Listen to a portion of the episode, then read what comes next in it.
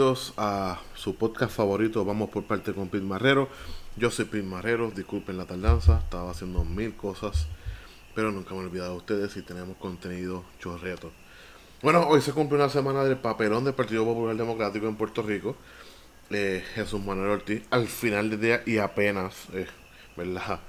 Gana la presidencia, o sea, gana el derecho a ser el segundo en las próximas elecciones.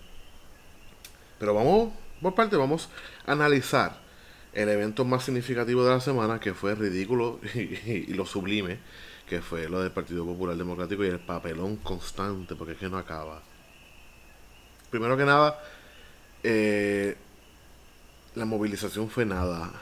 Para una elección donde el mollero político venía de los municipios, o sea, de los alcaldes del de los alcaldes y presidentes de los de, de los pueblos del Partido Popular. Es muy interesante que apenas pujaron 58 mil electores y eso fue con todas las tácticas de añadido a mano, haciendo mil embelecos.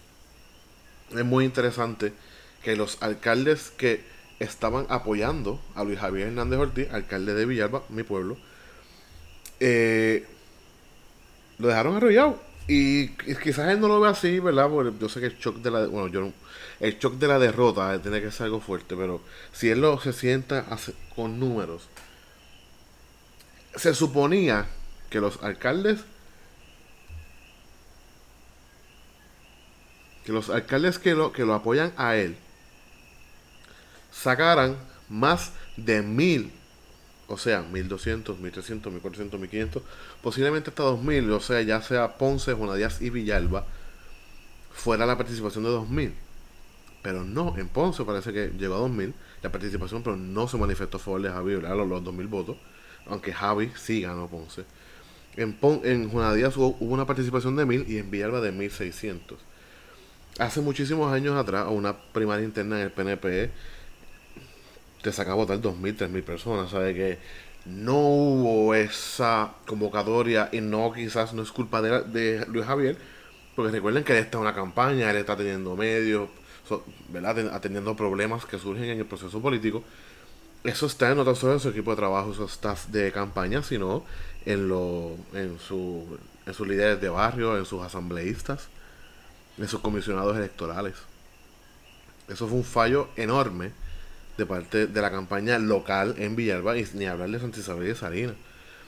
Que esos dos alcaldes yo creo que apenas llegaron a mil y no creo que hayan llegado a mil en participación en Santa Isabel y Salinas. So, uno puede decir si la diferencia entre, entre, entre Jesús Manuel y Luis Javier fue poco menos de 200 votos, si él suma 100 votos en Villalba, Ponce, Juana Díaz, Santa Isabel y Salinas, él ganaba por una, un margen pequeño, pero se hubiera coronado ganador. Pero aquí estamos. Donde Jesús Manuel se convierte en el presidente y Javi se queda como alcalde de Villalba. Y no, ¿verdad? No es por hablar mal, pero Jesús Manuel también hizo ridículo.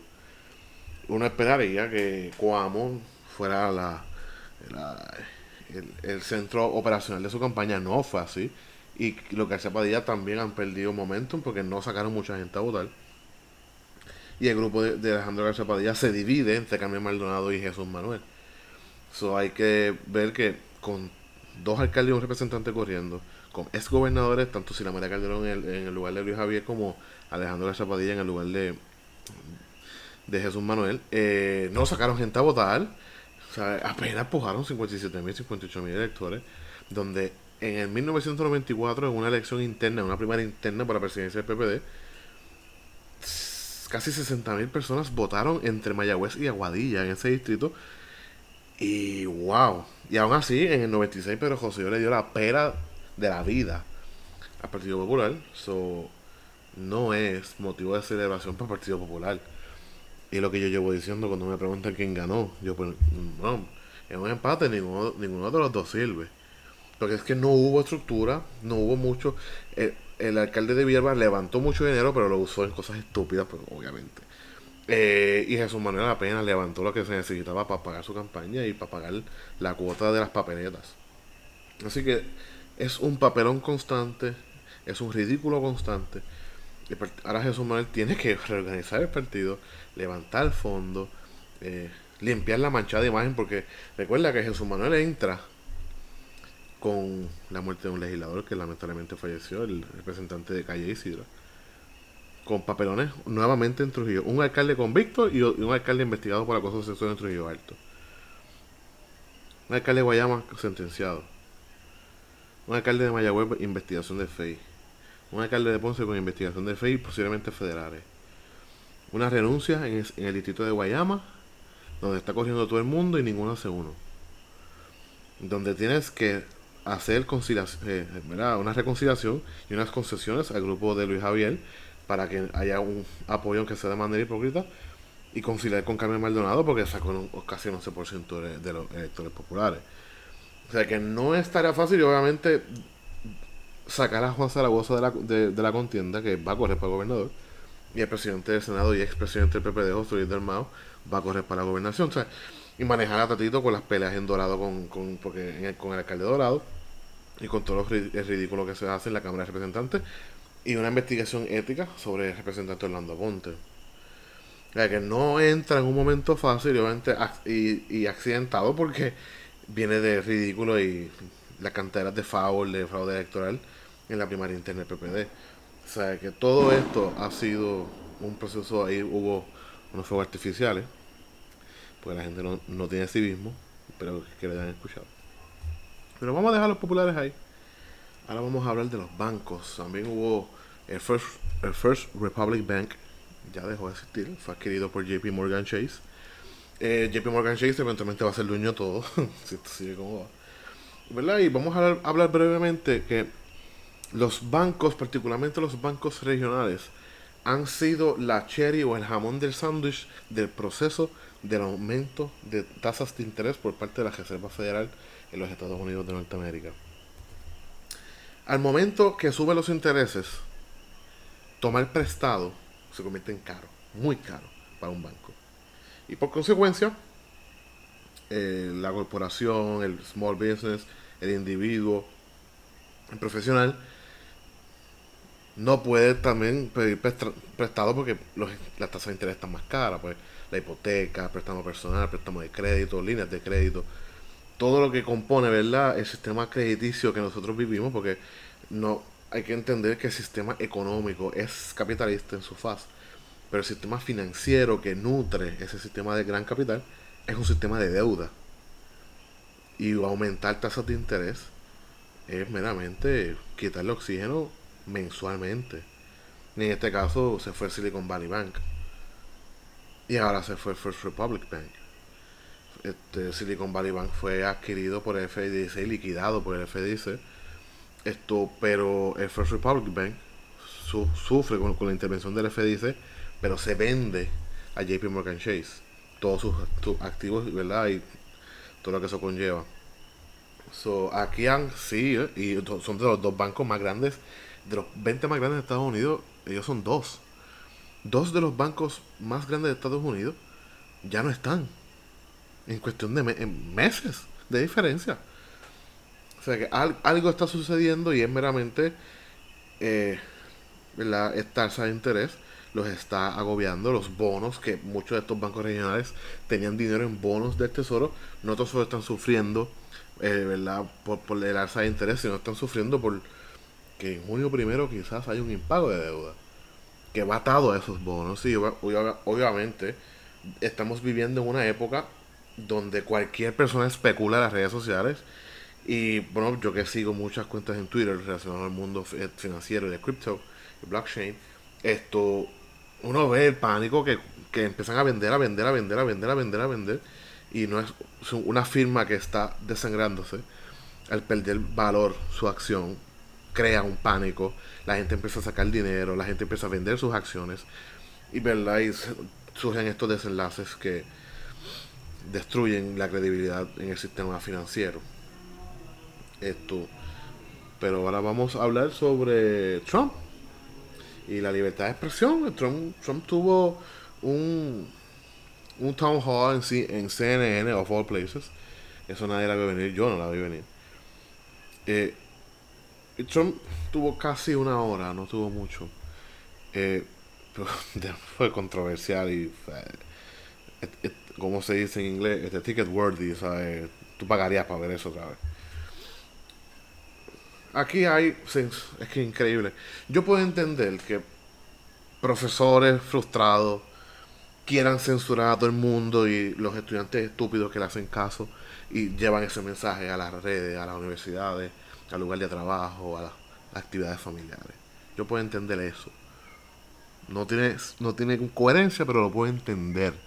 Porque así es que los fascistas pequeños suben es mediante la censura.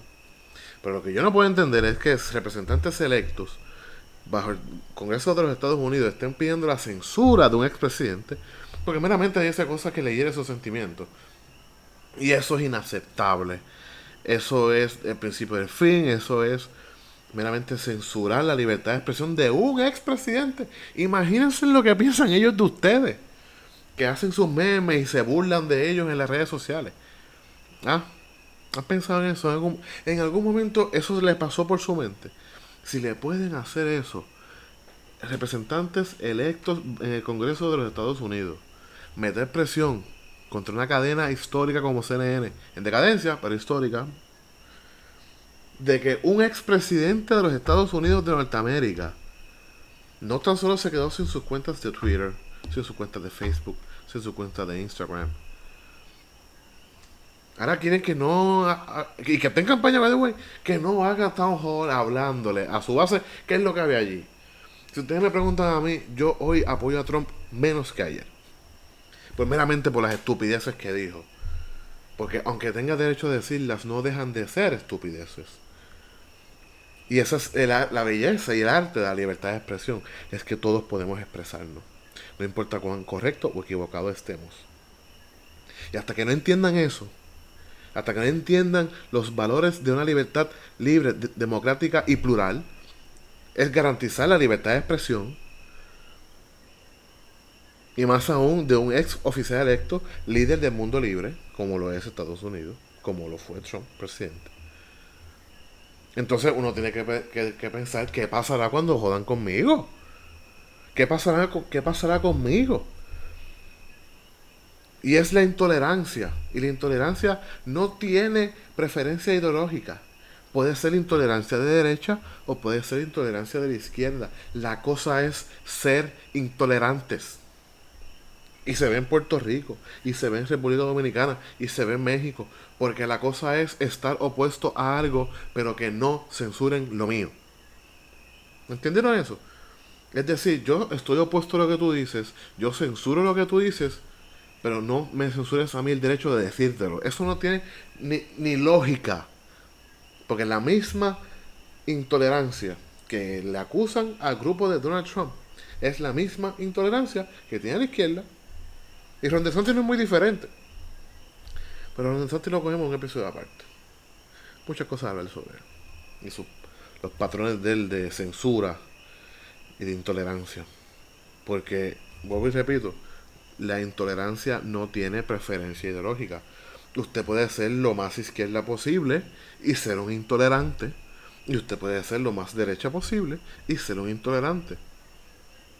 Y eso es peligroso, porque la polarización está llegando a un punto que ya no podemos discutir temas básicos de política pública como es inmigración, como lo es educación, como es finanzas, sistemas económicos, como es política educativa, política foránea, política militar, política industrial, que hoy está más relevante que nunca con el shift en el mundo, no tan solo ¿verdad? industrial, sino político, en el entorno India, China, Rusia. Así que vámonos, vámonos a sentar y a escuchar por un momento las palabras de que no importa cuán bien o cuán, correcto o cuán incorrecto tú estés, tú tienes derecho a expresarte. Ya sea en Twitter, Facebook, Instagram, YouTube, en un foro público, en tu casa, con tu familia, donde te dé la gana. Porque si hay algo peor que la intolerancia es la complacencia, que es donde me trae esta conversación, que es el centro. tanto el centro izquierda como el centro derecha. Es la complacencia de que como yo sin ellos, la centro derecha si la extrema derecha no gana, entonces censuran a la izquierda, pero no censuran a la derecha. Y la centro izquierda, si la izquierda extrema no gana, pues censuro al centro derecho, censuro a la, centro, a la extrema derecha y protejo y amapacho y complazco a la extrema izquierda, que eventualmente la extrema derecha y la extrema izquierda se terminan comiendo la complacencia del centro. Y ahí se acabó la democracia. Así de sencillo. Ha pasado antes. No tengo razones para sospechar de que no va a pasar otra vez. Así que espero que hayan pasado un buen día de las madres. Espero que la, los que tengan el privilegio de tenerla viva como yo, eh, la amen, la besen, la acaricien, la abracen. Siempre hacerla orgullosa. Nunca faltarle respeto. Y siempre, siempre saber que al final del día, no importa lo que pase, tu mamá estará ahí. Así que esto es todo por mi parte. Muchas gracias por su audiencia. Eh, espero que compartan este podcast, que se suscriban, que compartan mi Substack, que estará en los show notes. Léanlo, suscríbanse a mi Substack y nos vemos la próxima semana. Esto es otro Vamos por parte con Pete Marrero.